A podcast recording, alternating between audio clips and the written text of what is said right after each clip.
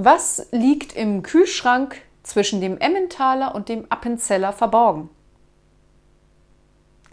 Der Tarnesan.